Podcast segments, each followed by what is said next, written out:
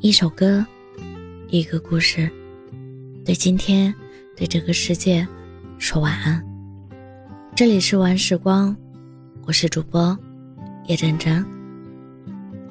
以前我常常将分享欲作为是否被对方喜欢的评判依据，后来发现分享欲不一定是喜欢，而缺乏分享欲不一定就是不喜欢。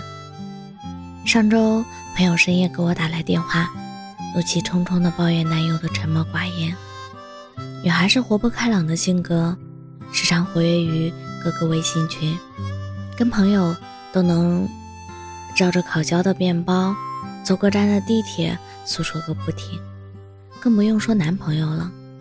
对她来说，分享欲是最高级的浪漫。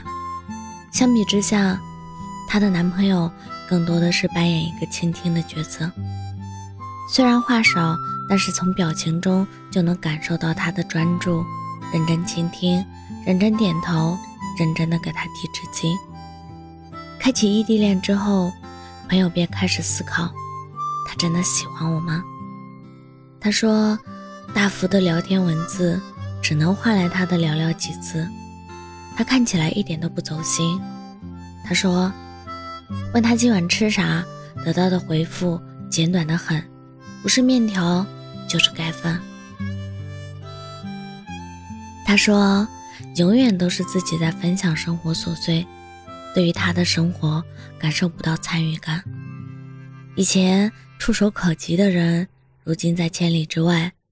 原本的沉默寡言，可以靠肉眼可见的专注弥补，现在看不见，摸不着。相爱的频率便变得更加不对等起来。朋友看着简短的回复，会忍不住脑补出男友一脸不耐烦的表情，再联想到对方逐渐褪去的爱意，很多人对一段感情的怀疑，是从相爱频率不对等开始的。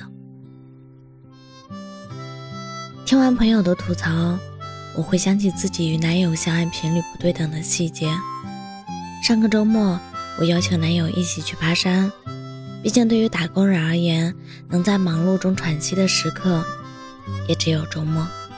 而户外活动能快速增进双方的感情。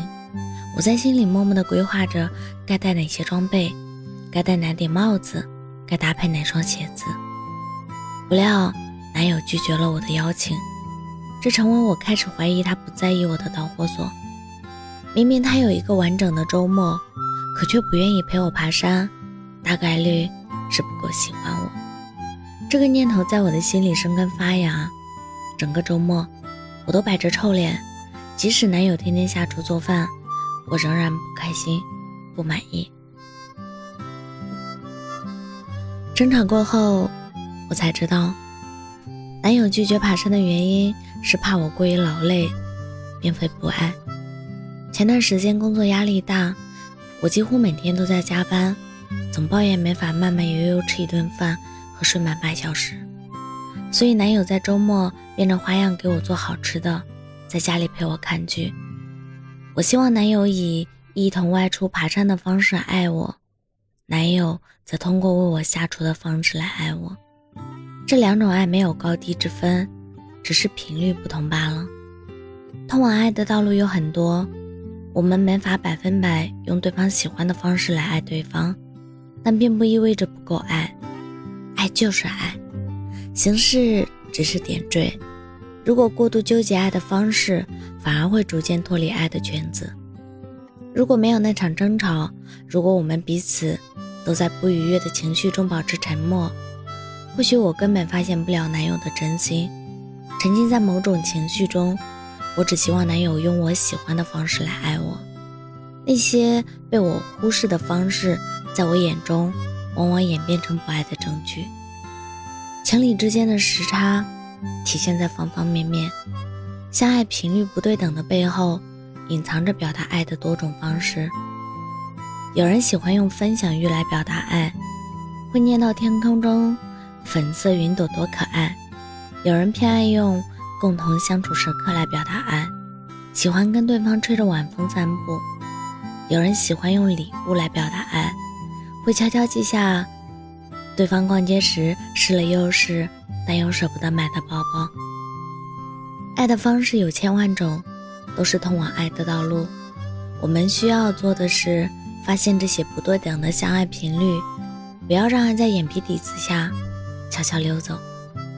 有的人爱有十分，只能表达出来一分；有的人爱只有一分，却能表达出十分。面对感情里的真真假假，不要慌张，毕竟我们都拥有看穿真心的能力。记得。别轻易怀疑爱情。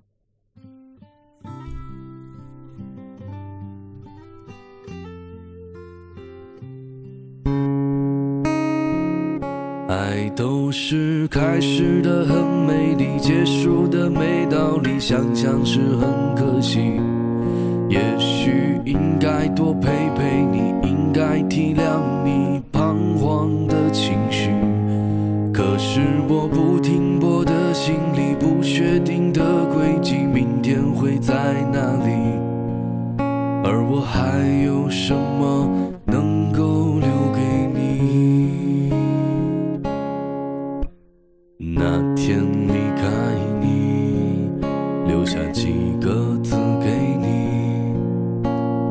心若像潮汐，梦如果决堤，爱就任它去。圆满的结局，终究可望不可及。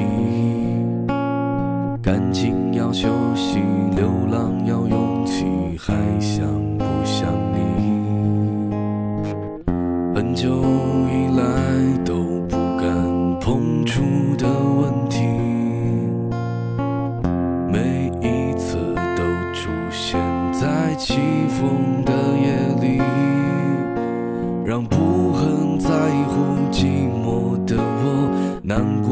想哭泣，爱都是开始的很美丽，结束的没道理，想想是很可惜，也许应该多陪陪你，应该体谅你彷徨的情绪，可是我不停泊的行李，不确定的轨迹，明天会在哪里？而我还有什。